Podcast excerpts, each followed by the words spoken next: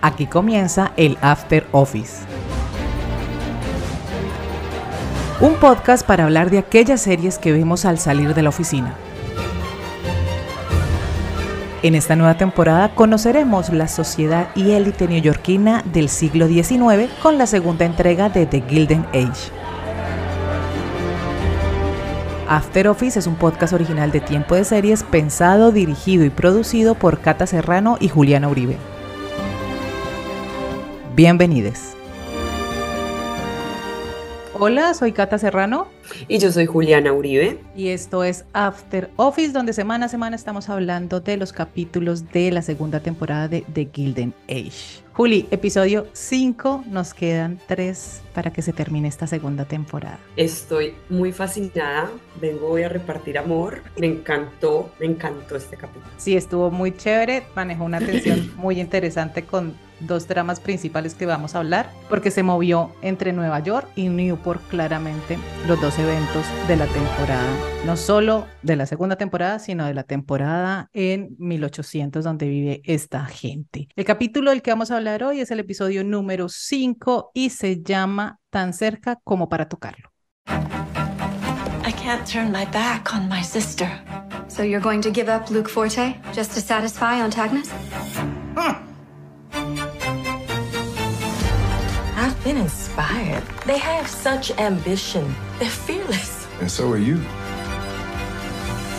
My dear, the way to win a war is to bring out your biggest weapon. Nothing must go wrong. Everyone's in a fizz about entertaining a duke. I need you to do me a favor. What are old friends for?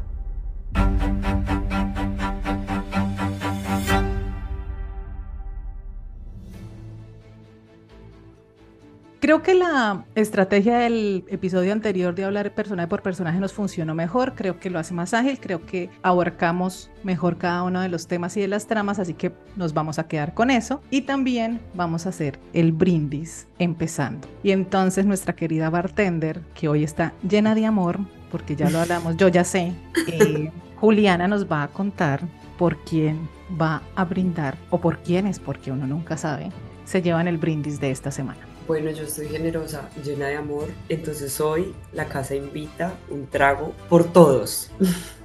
¿Vas a brindar por todos los personajes? Sí, por todos, por todos. Cada vez que vayamos a hablar de un personaje, yo voy a hacer un brindis me compré una sidra de cardamomo y pepino porque soy una hipster insoportable. La compré para este capítulo. La compré esta mañana para, bueno, ustedes saben, nosotros salimos los martes, el capítulo sale el domingo por la noche, así que todo lo que pasa entre nosotras para ustedes tiene que pasar el lunes. Entonces me compré una sidrita, acá me la estoy sirviendo en una lata muy bella una delicia de sidra porque creo que es como hipster chic, pero también tiene como, casi casi es como una cerveza, pero, o sea, no es como una champaña, o sea, no voy a ser tan pretenciosa de abrir champaña como Oscar, pero estoy de acuerdo que Oscar es lo que dijo en el capítulo, vamos a abrir una champaña para celebrar a la tiada. Bueno, digamos que yo tengo una sidrita para todes.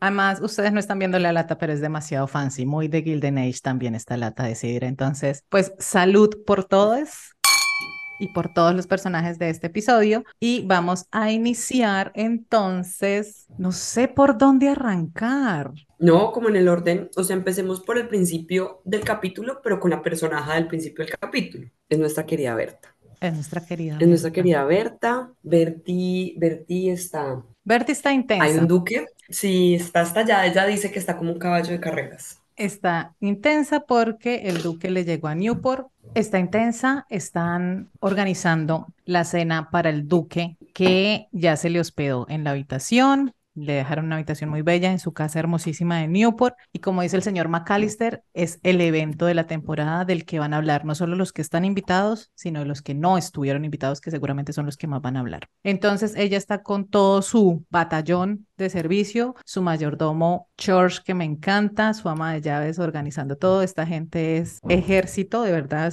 militar con su chef. Contrataron más chef para la, para la cena. Contrataron contratar un staff y, y personal de servicio en general, porque no solo es cocineros, sino doncellas, todo el, todo el personal que asiste eh, la rutina doméstica de la casa de los Russells, bueno, doblando esfuerzos, pues porque hay un duque. Porque hay un duque y hay una cena y ella pues está, no solo está buscando que el duque la impulse en su campaña con el Met, sino que también nos damos cuenta que le interesa de pronto establecer un vínculo más cercano con el duque a través de su hija, a través de Clarice, que eso lo vamos a ver más adelante. Y ahí para salir rápidamente de Larry, ya volveremos con Berta claramente. Larry está entusado. Pero la meratusa. Pero ahí se le pasará rápido. Tusa de manual. Este señor está entusado, está trasnochando, bebiendo con los amigos, haciendo zafarrancho y su mamá le dice como, mira, mijito, vete para Nueva York, tu papá te pone a hacer algo allá porque no me vas a dañar la cena con el duque y en ese estado no te quiero acá. Y él es como, me vas a desterrar. Y ella como, sí, mi amor, o sea, no, no me sirves para mis propósitos. Vete que allá tienes la casa para ti solo y vete que allá tu papá te pondrá oficio. Y pues evidentemente su papá, que ya nos habíamos enterado, hace parte de los inversores o es el inversor principal de la construcción del puente de Brooklyn. Y entonces lo pone como representante de las reuniones y demás. Entonces Larry le dice al papá como yo no he olvidado la arquitectura y el papá le dice, no, no, no, pero pues usted es ingeniero, estudia ingeniería, necesito que me represente y que vaya esté pendiente de lo, como a la construcción, porque el puente de Brooklyn lleva dos décadas haciéndose. La persona o el ingeniero que se supone está a cargo de este puente nunca aparece, nunca está en las reuniones. El tipo como que lidera desde la casa. El man hace home office. O este sea, ingeniero. o sea, prioridad del home office. Sí, es como un nativo digital. Entonces Larry llega a la casa de los señores, los señores Rowling, y allá ve pues a los ingenieros, a los inversionistas, están todo el mundo organizando y conocemos a la esposa del señor Rowling, que es Emily Warren Rowling, y ella es como la que está coordinando todo. Es como si fuera un asistente, una mano derecha. Larry se sorprende de verla como tan empapada del tema. Yo no sé, Juli, si te pasó, yo no conocía la historia. No, yo tampoco, pero me parece fundamental y quería hacer un comentario y un brindis. Esto va a ser aquí, yo voy a terminar este shot, shot por este, shot por el otro. Sí, yo voy a terminar queriéndolos mucho ustedes también, porque hay algo que me parece muy importante y es como toda esa precisión histórica que se permiten que sucede en la serie, porque podrían, digamos, como que hacer una ficción paralela en donde no ahonden mucho en la información, pero realmente es un retrato muy bien hecho de la época, tanto que ya vimos a Oscar Wilde, hay un duque, también está la, señora, la historia de esta señora que creo que me parece fundamental y yo tampoco sabía, pero lo que sucede es que cada vez que pasa un personaje que no es parte como de la trama principal de la serie, digo, huepucha, eso no puede ser inventado, porque es que este realizador no es mm, el dueño de la agenda gay, eso, pues porque Ryan Murphy reescribe la historia haciendo como una justicia gay en este caso, pero este realizador no hace eso. Entonces, lo más probable es que cada cosa, o sea, si hay una mujer siendo ingeniera, es porque de verdad fue una mujer ingeniera, eso no se lo inventa el man. Sí, Julian Fellowes tiene eso y ya lo hemos visto en Downton Abbey, lo vimos como tú mencionabas a Oscar Wilde, en la temporada anterior vimos el tema cuando llegó la electricidad de Estados Unidos con Thomas Alvas Edison. Entonces, me gusta mucho que Julian Fellowes meta personajes reales propios de la época y los pone a interactuar con estos personajes de la ficción. Y pues claro, hay un ejercicio de investigación histórica muy importante y de contrastar. Yo creo que eso me parece muy, muy, muy valioso. A los protagonistas los ponen en una situación muy ajena a ellos también, y ajenos a, la historia como en la que ellos están, digamos, porque pues también vemos lo del Met, también es, es verdad. Y entonces aquí la historia de la que estamos hablando, que no les hemos contado, y es que resulta que el puente de Brooklyn lo terminó construyendo. La jefe de ingeniería, digamos, era una mujer. Fue una mujer y fue Emily Warren Rowling, que era la esposa del el hijo de Washington Rowling, que fue el señor que empezó con este puente, porque además para ese momento es el puente más grande del mundo, que además marca una pauta en la ingeniería por cómo está hecho, es todo un hito el tema del puente de Brooklyn. Pero resulta que como nos cuentan en la, en la historia y como ella se lo cuenta a Larry, porque además Larry, como todos nosotros que estamos viendo la serie, nos damos cuenta que mm, aquí hay algo raro y esta señora tiene mucho conocimiento y tiene mucho poder o voz de mando con hombres, porque es la única mujer que está liderando todo el tema. Y Larry se la pesca y le parece como súper extraño porque además como Larry le pregunta, ¿dónde estudió ingeniería? ¿Usted estudió? Estamos en 1800 y las mujeres pues no estudiaban o no podían estudiar o eso era una cosa súper extraña. Entonces me gustó muchísimo eso porque además me gusta mucho la actitud de Larry cuando Larry le dice como, pero usted va a estar en la presentación, se le debería dar a usted el crédito. Y así como tú, yo también puse a buscar como ingeniera en el puente de Brooklyn. Entonces está toda la historia de esta mujer que si bien su suegro fue el que empezó con el puente, murió por tétano, su hijo se hizo responsable ellos, estaban estudiando en Europa todo el tema de ingeniería y todo lo demás. El hijo de este señor se pone al frente, pero al cabo de un par de añitos enferma y ella es la que tiene que asumir. Pero claro, ella asume como si fuera asistente de su esposo para que los hombres, los ingenieros, los maestros de obra y pues todo este medio masculino no se fuera a sentir atacado o no fuera a poner problema porque una mujer es la que está al mando de Entonces eso me pareció muy chévere y me pareció muy interesante conocer esa parte de la historia y me pareció muy chévere la actitud de, de Larry de qué bacano que sea una mujer, pero qué injusto todo lo que tenían que hacer las mujeres en esa época para poder desarrollarse, digamos, en este caso de manera profesional, ¿no? Pero yo creo que esto no pasa en vano. Antes de eso, cuando su mamá lo echa de Newport, pues lo echa porque le dice que, deje, que vaya y coja oficio. Él sigue pensando que su mamá no quiere a la señora la señora Lane. Y, y, la señora Russell le dice abiertamente que no es un tema de eso, es que a largo plazo vas a entender que es así. Claro, y, y yo creo que hacen ese contraste porque, porque yo creo que le ponen a Larry de frente la información de que aquí hay como un ejercicio de conciencia de género. Es como él se da cuenta que las mujeres hacen una cosa distinta. O sea, que no es un capricho de su mamá. Uh -huh. Y que es lo que finalmente la razón por la que la señora lo deja. Y no porque no sea guapa. Y se lo dice esta señora ingeniera y es como, incluso habría gente que se rehusaría a cruzar por el puente si se enteran que lo hizo una mujer. Espectacular esa frase, buenísima. Y tiene toda la razón. Además, leyendo la historia, ella fue la primera que atraviesa el puente cuando se, se inauguró y todo lo demás. Y hasta el 2000 y pico fue que le hicieron ya como un homenaje en el puente de Brooklyn. Hay una placa donde están los nombres de Washington, de su suegro, de su esposo, y está el nombre de ella como creadores y como los que estuvieron detrás de esta construcción. Entonces, esa frase es fantástica. Es fantástica y además resume como el espíritu de la época y del momento para las mujeres. Y lo otro que pasa con Larry es que se encuentra con Marianne, la señorita Brooks. Uh -huh y ella se sorprende de verlo en Nueva York y él le cuenta que su mamá lo sacó de Newport y que una historia de dos amantes que no pueden estar juntos, que pero bueno, que, que, ¿qué le puede decir? Y ella como, me sé esa historia de memoria porque, a ver, y él como, cierto, porque estos son amigos, aunque yo siento, yo siempre le escribo a Juliana por WhatsApp, ellos se miran con amor, o Larry la mira con amor, pero... Voy a hacer como los manes y Juliana siempre le responde, ahí no hay nada, ahí no hay nada, Catalina. o sea, sí. Solo ilusión como... mía. Y se pues... van a hablar y bueno, y ya eso es lo que pasa con, con Larry que queda por fuera, pero en Nueva York se entera como de esta historia. Vamos a ver si alcanzamos a que nos muestren la inauguración del puente y qué va a pasar con esta información que tiene Larry en este momento. Pero salud por Larry. Salud por Larry. Por poner un pie fuera del dolor y la tusa y ser bichoto empoderado e ir a hacerle frente a, a las cosas de su viejo e ir aprendiendo lecciones sin pensar que todavía podía aprender lecciones. Está lindo eso.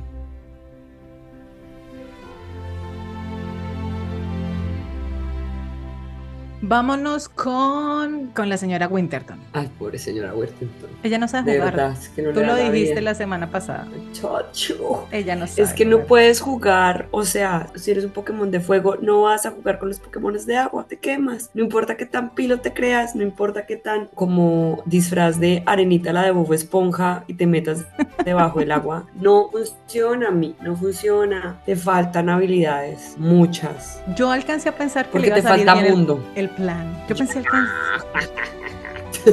Esta señora está empeñada en sabotear la cena. Claro, hay una cosa muy importante. Ella está empeñada, pero quiero que hablemos de Watson porque también hay otra cosa y es las conexiones que hace la gente. Ella no solo no tiene capital social, o sea, es un recuerdo de que no solo su apellido nuevo le va a ayudar, o sea, uh -huh. ella tiene plata y es un mensaje macro frente a, a lo que también es ser nuevo rico, que es sí. como hay un camino que hay que recorrer, que eso lo dice la señora Aston a, a la señora Russell cuando la academia. Es como hay un camino que hay que recorrer. Estoy diciendo esto no porque esté de acuerdo, obvio, pero así funciona la estructura y en esa época funcionaba así el sistema. Entonces, no todo se soluciona con dinero, que a veces quienes nos estamos como en, en la parte donde se toman decisiones de poder y que implican dinero, pues no lo entendemos porque eso se ve muy fácil. O sea, se ve solo como tomar el té, pero hay toda una amalgama de acciones que permiten y soportan algunas cosas. Entonces, a mí me parece muy importante porque, porque ella solo tiene plata en este momento y entonces le puede pagar a la gente. Mientras que los señores Russell, y voy a meter a Watson aquí porque la escena antes de todo Es fantástica. es Watson ayudando al señor Russell a vestirse, a, a arreglarse para la cena. porque Él él es su ballet. ballet. Ujú. Y cuenta todo. O sea, no alcanzamos a ver cuando él le cuenta la historia, sino cuando empiezan a hablar de, y me dijo que me fuera a vivir a San Francisco, lo de su hija, lo de Flora, y tienen una conversación porque Hay confianza. porque hay confianza, ¿sí? Y esto lo vemos, yo no quiero decir pues entonces que la gente que se dedica a labores de cuidado y el servicio tenga una obligación con sus amos que son millonarios, vínculos que se empiezan a crear en la cotidianidad que permiten generar cierta confianza que digamos que supera el dinero. Ese es como el mensaje que quiere dar la serie en la época en la que está hablando. Entonces, y lo vemos con todo el servicio Ujú. de la casa Van Ryn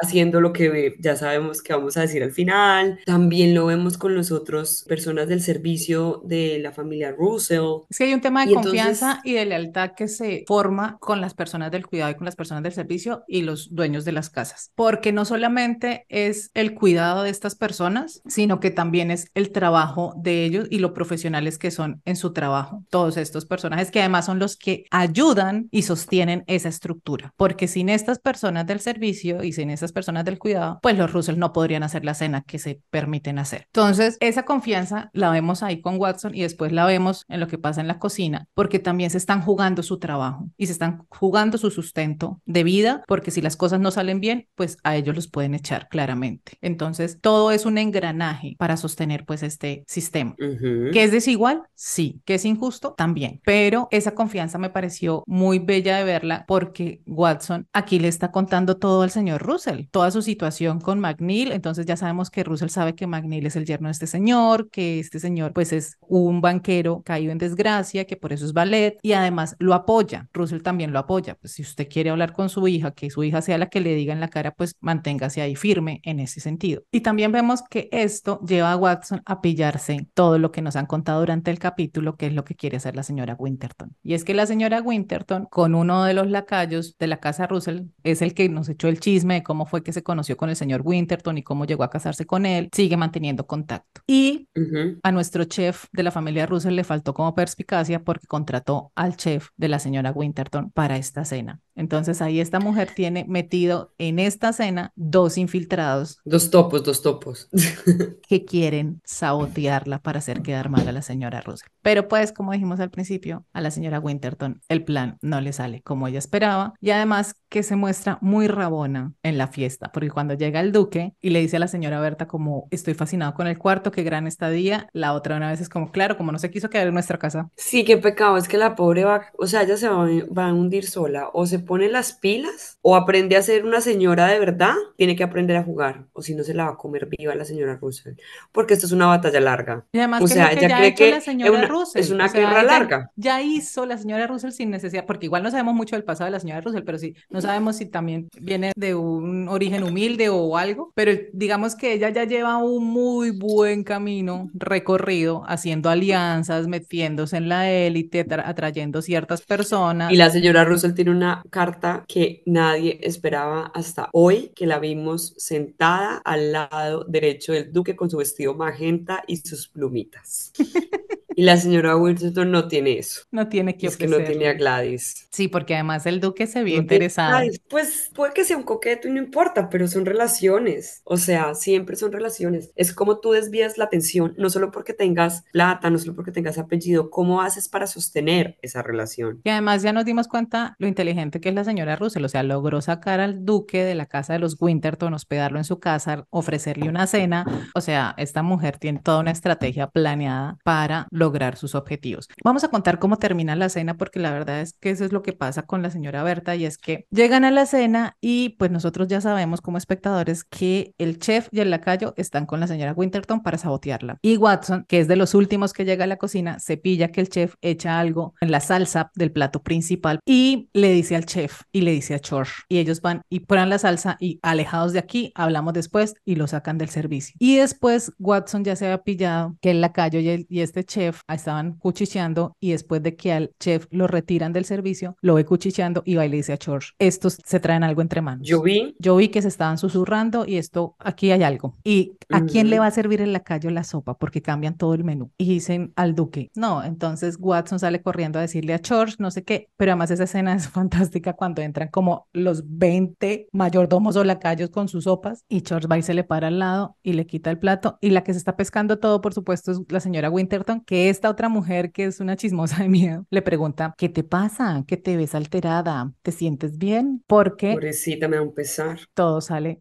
porque finalmente todo sale muy bien para la señora Russell y muy mal para la señora Winterton, que no logró en este momento sabotearle la cena a la señora Russell. A mí me parece que es como una gran coreografía. Mm, Es como una gran coreografía, resumen de lo que sucede realmente en esta época y cómo es el juego de poder el que se tiene que, que llevar a cabo. Es que la señora Russell tiene aliados Y además te en diste, todos los escalones. y te diste cuenta que cuando sentó a Gladys cerca al duque, Aurora, porque Aurora, la prima de los Barnwright, a esta le invitan a todos con su esposo divino. Y ella está sentada al lado de, del señor Russell. Y te diste cuenta que Aurora le dice a Russell como su esposa tiene todo planeado. O sea, mucha gente se dio cuenta que sentó a Gladys al pie del duque porque ahí ella tiene una cartica y está buscando esa estrategia de que por lo menos se establezca un vínculo más cercano con el duque. Entonces también todo el mundo se está pescando lo que ella está haciendo. Hasta McAllister le dice. Y además es muy inteligente porque con todo y con lo que se odia con la señora Astor, la invitó, pero la señora Astor le mandó una excusa diciendo que no podía asistir. Que además eso también es muy brutalidad de la señora Astor porque es como amiga, con tus amigos cerca, con tus enemigos más cerca. Deberías haber estado en esa fiesta. Sí, pero la señora Astor maneja un nivel de clase y de dignidad Ujú. que yo creo que la señora Russell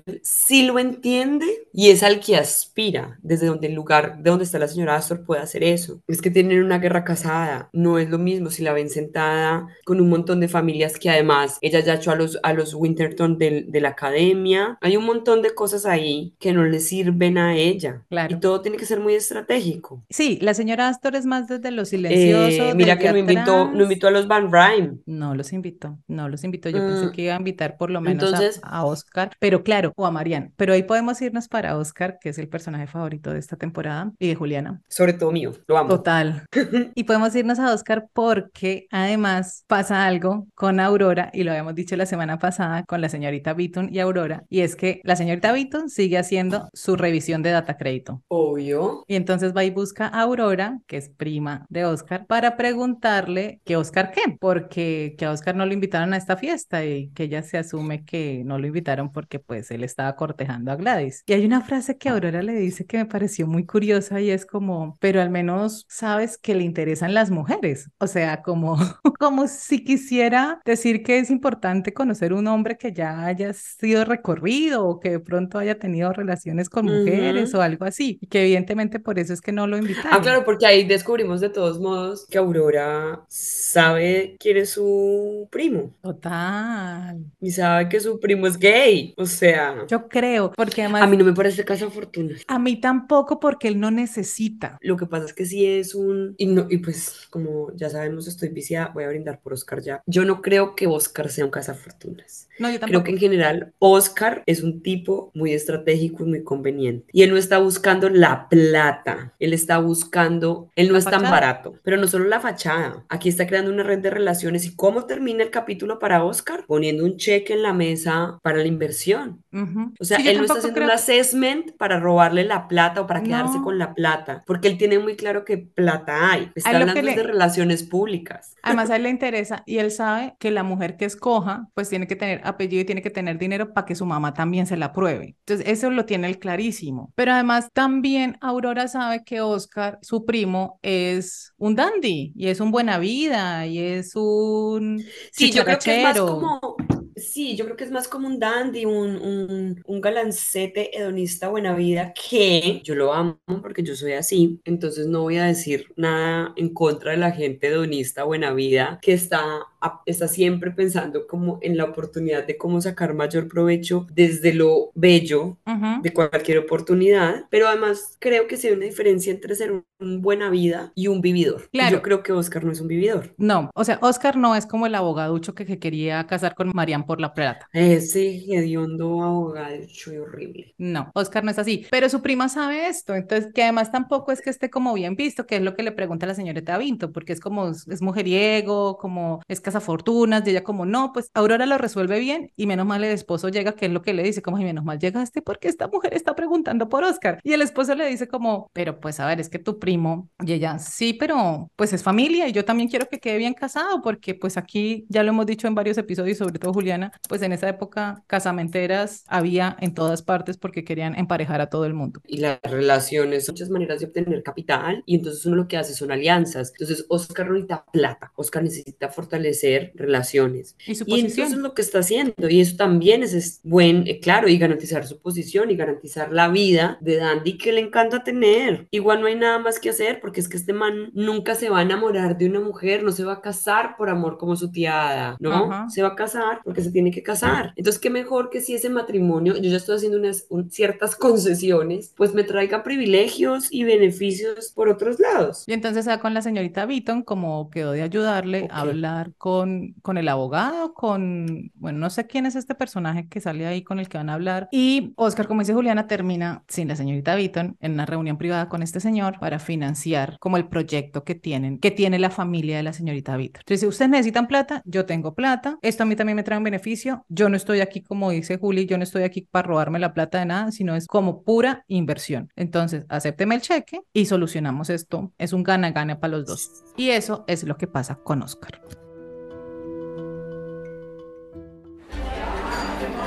Si estás disfrutando del After Office, es momento de darle clic al botón seguir y compartirlo en tus redes.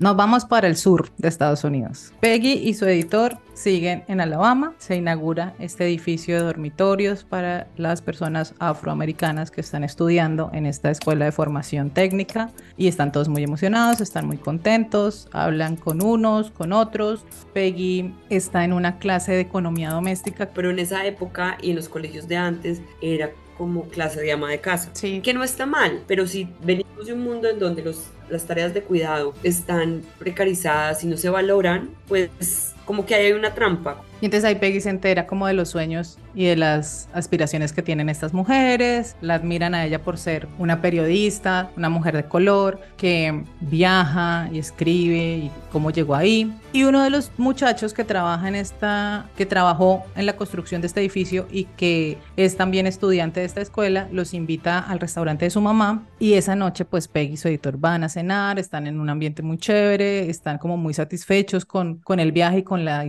las historias que han recogido cuando llegan dos hombres blancos a dañar el ambiente y llegan como siempre han llegado a creerse dueños del lugar, a maltratar a las personas, sobre todo a las personas de color, a las personas afroamericanas y la dueña del restaurante sale a decirle como tranquilo, yo ya le sirvo el pollo y nos damos cuenta que lo que le dijo la mamá de Peggy en esa época era muy cierta y es no los mires a los ojos. Cuando esta mujer, la dueña del restaurante es una mujer afroamericana, le habla a este tipo que además es como él, tiene un cargo importante en, en este lugar, que además llegó borracho. Ella no lo, no lo mira, todo el tiempo está mirando al Lo más importante es su apellido. Sí, porque además es el Peggy. Peggy lo reconoce, Peggy reconoce ese apellido. Y vemos que esta mujer todo el tiempo está mirando hacia el suelo, no le está, no le está mirando a los ojos porque eso sería una falta de respeto y sería causa de un maltrato que evidentemente pasa. Y pues el editor del periódico, el compañero de Peggy, no se aguanta el irrespeto y se levanta y golpea a este tipo y se arma el San Quintín, tienen que salir corriendo. El señor Washington que los tenía hospedados les dice como váyanse ya, los vamos a ocultar para que mañana cojan el primer tren y se vayan a Nueva York. Vienen estos hombres con antorchas y todo a quemar, o sea, un desastre. Y Peggy y el editor están escondidos como en un granero, esperando que pase la noche. Peggy está llorando y está diciendo como mi mamá tenía razón. Esto también es una estallada de globo y de la burbuja en la que Peggy ha crecido, de la situación que viven las personas afroamericanas en el sur de Estados Unidos en esa época y pues que después ya lo hemos hablado mucho en, en este podcast, todo lo que vivieron hasta casi los años 60 y pues el racismo que sigue siendo sistemático en Estados Unidos y en diferentes partes del mundo. Y aquí pasa algo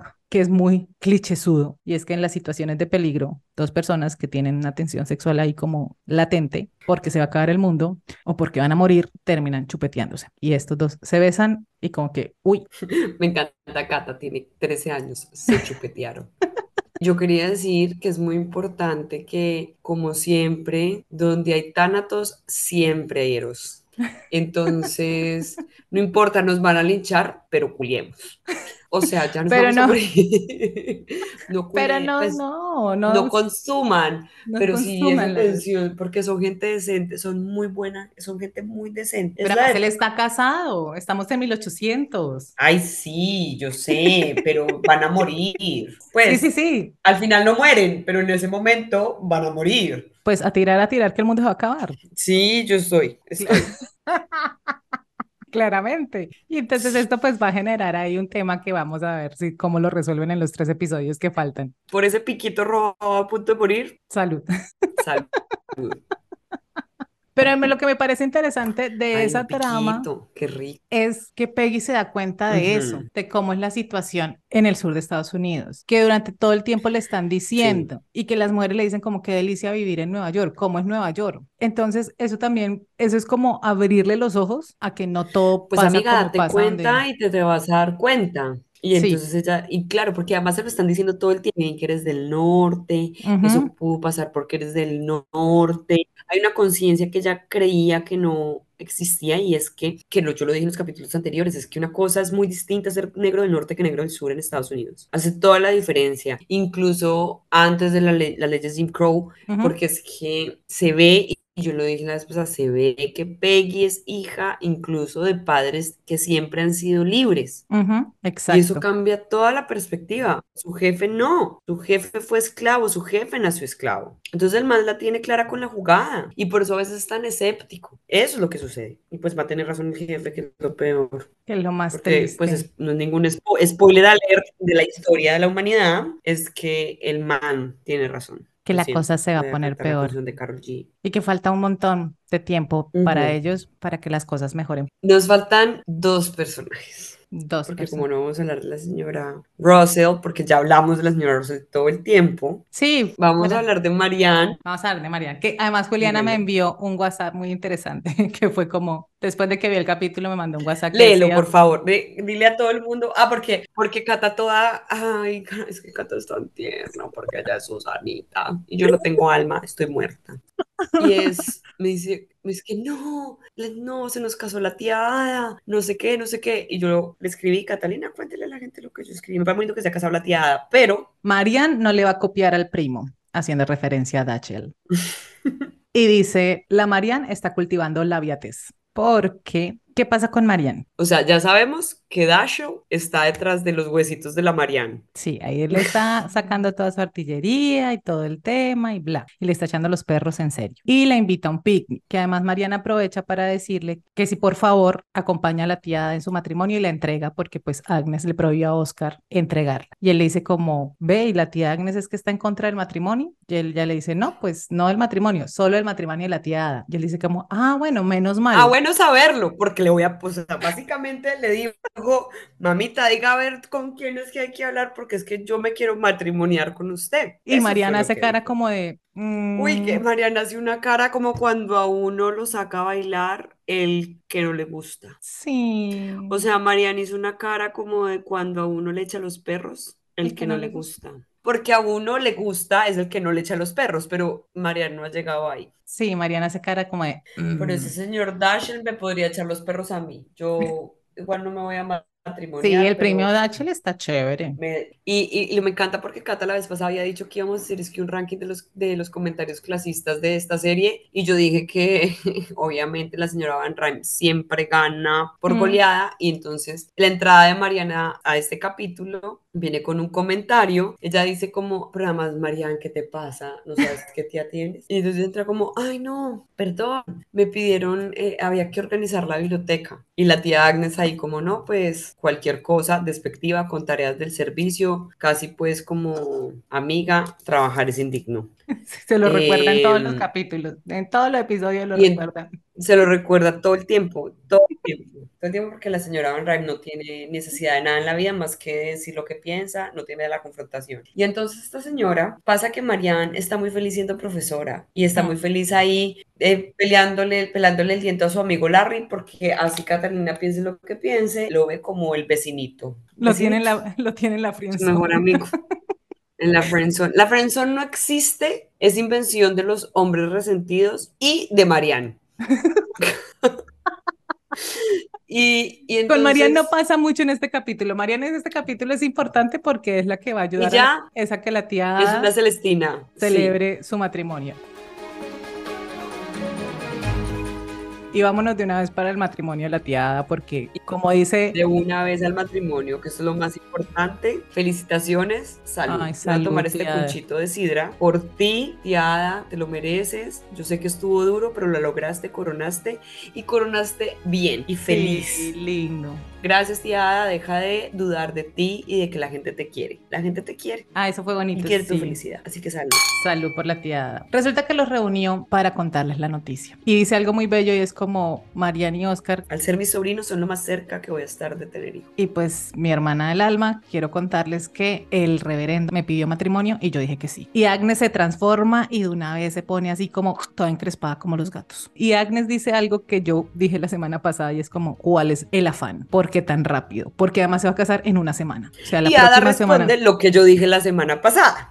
Y es, porque yo llevo toda la vida esperando esto, yo caso, ¿qué, es- qué, ¿Qué van a hacer? Caminar por el parque y tomarse la mano. Yo ya no estoy Hacer para un- visita de sala, andar gastando sofá. ¿Qué, qué les pasa? Yo ¿Una ya no estoy para un compromiso largo, o sea. ¿Qué tal? ¿No? Imagínense esos pobres brillando, brillando sofá, ¿no? Catando Y- tés y, y macarrones. No, con el curita, perdón, pero es que Catalina, por Dios. Y Marian se alegra porque además ha sido, pues, Ay, Marian ya sabe además. Celestina, ya sabía. Oscar se para así como va a tocar la campana para que nos traigan champán y Agnes es como, no se va a celebrar aquí, pero absolutamente nada. ¿Qué es esa ridículas? ¿Qué es esa ridiculez? ¿Cómo se te ocurre? ¿Vas a hacer el oso? No sé qué. O sea, le friega todo el momento. Oscar como que está bien y ella le dice que quisiera que Oscar me entregara. Le prohíbe a Oscar que la entregue y ella dice que ella no va a ir porque además el compromiso va a ser una cosa muy chiquita y después una cena o un, desa- un desayuno en casa de los Van Ray y ya. O sea, es una cosa muy pequeñita. Y la otra de una vez hace mala cara. Llega el señor Buster, que es el mayordomo de ellas, y cuando le dicen, él como felicitaciones y como retire sus felicitaciones. ¿Qué cuento de felicitar aquí esto no? Y ella como, señorita, retiro mis felicitaciones, pues por orden de esta señora. Pero me encanta cómo lo haces, como señorita, debido a la petición de mi jefa, que es la que me paga el sueldo, básicamente lo que dice. Me vio Le obligada. voy a retirar las, las felicitaciones. Me veo obligado. ¿Qué quiere decir? Es como, señorita real en el fondo, yo estoy igual la estoy felicitando. O la que me paga el sueldo me dice que no la puedo felicitar, entonces delante de ella no la voy a felicitar. Pero, Voy a ir a su matrimonio. pero yo estoy firme. Sí, divino. Y entonces Agnes se va a hablar con el reverendo.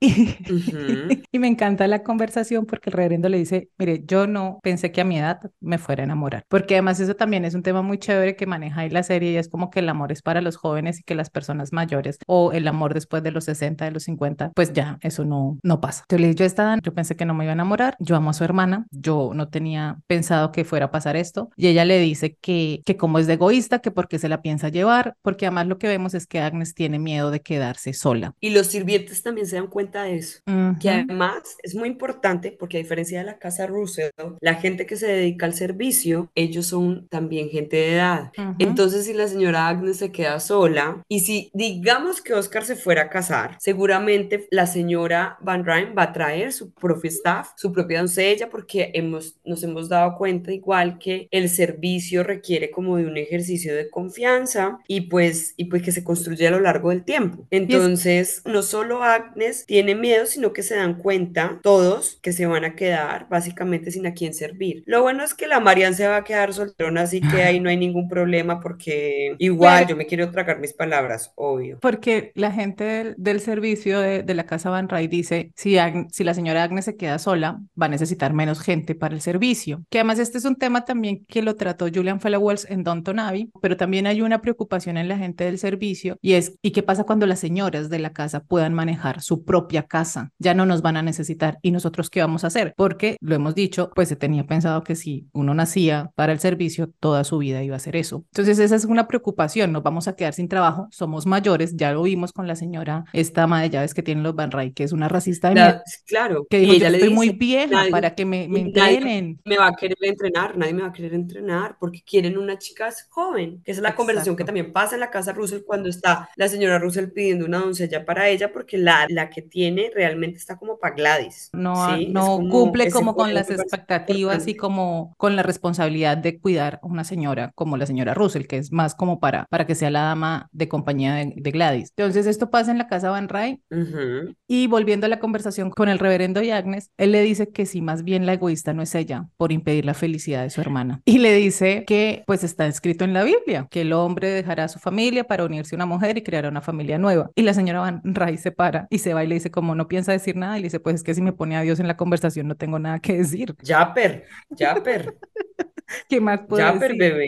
Agnes. La señora Van Rhyme es muy inteligente, sabe qué peleas tiene que, que conseguirse. Ada va y habla con el reverendo también porque duda y porque pues el rechazo de su hermana la cuestiona y le genera un montón de inseguridades y él le dice que no se apresure a tomar una decisión, que antes de eso hable con Marianne, que él está firme pero que no se apresure, porque ella está nada de cancelar el compromiso. Por Dios, Ada, de verdad, casi haces que, que deje de brindar por ti hoy. Y entonces le están arreglando el vestido de matrimonio, que además esta señora es una mujer, ya habíamos dicho que cerca de los 60, pues no va a estar vestida de blanco y tal y lo demás, sino le están arreglando un vestido bonito y tal. Bridget, una de las, de las señoras del servicio de la casa, y llega Marianne y le dice que no dude, que no deje que Agnes se interponga entre su felicidad, que no se preocupe, que ella le pregunta a Dachel si la puede entregar, que él seguro le va a decir que sí, que pero que todo va a estar bien. Y dice es que si Agnes no va, no va a ir nadie a mi matrimonio. Pero además me parece algo muy importante que tiene que ver con la viatez de la futura viatez de Marianne, cuando ella le dice, le pregunta, pero ¿has dudado de tu amor por el reverendo? Y, y ella no. O sea, estoy muy feliz porque en el matrimonio no hay espacio para la duda. Y la Mariana se cara como de, ay, yo sé que mi primo me está echando los perros y debería decir que sí, porque es, es casarme con Mr. Right, pero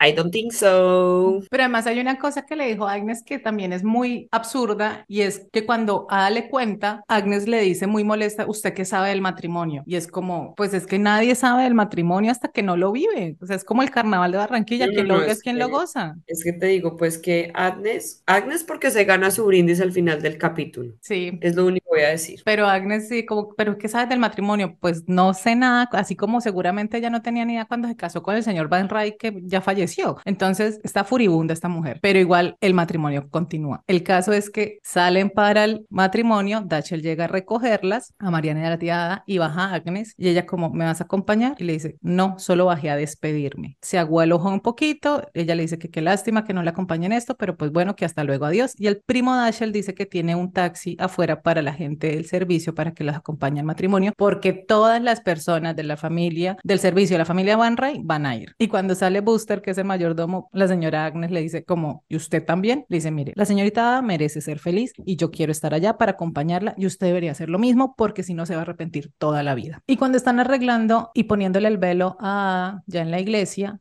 Ada dice como, bueno, sí, es que va a ser muy poquita gente y no sé qué. Y finalmente le dice Marian como, no, no hay poquita gente, vino mucha gente que está feliz de que tú celebres tu amor con este señor y te están esperando y Oscar está acá. Porque además Oscar, en contra de los deseos de su madre, pues ha decidido entregar a su tía. Y entonces entra la novia, muy bella, hay mucha gente, está la prima Aurora también, por supuesto, y está la gente de la casa Van Rhyme y amigos y todo lo demás, y pues los amigos del reverendo. Y entran y van a empezar la ceremonia cuando entra nuestra señora Agnes. Ella muy por toda la mitad del pasillo de la iglesia, hasta la primera asiento, donde está Oscar y Marianne, la mira, se sonríen y como que le da la bendición y se celebra el matrimonio de la tía Ata. Yo ahí chocolate ojo. Cuando llegó Agnes, chocolate ojo. Sí, a mí también se me aguó un poquito el ojo. Me pareció muy emotivo el tema. Y me alegra mucho por la tía Ada porque ya lo habíamos dicho desde el episodio anterior que se merecía ser feliz. Y pues así finaliza Exacto. el episodio con tramas abiertas como la de la huelga que ya está por estallar. Ya en el avance del, del próximo episodio ya vemos el enfrentamiento. El señor Russell tiene que irse para Pittsburgh y eso está allá candente. Vamos a ver qué pasa con Peggy, su editor, y pues vamos a ver qué termina de pasar con Marianne y Dashiell y las relaciones que se están gestando como la de nuestro querido Oscar y la señorita Beaton y bueno, todos los demás y vamos a ver cómo continúa la guerra entre Winterton y la señora Russell, que esto sigue 2-1 ganando la señora Russell.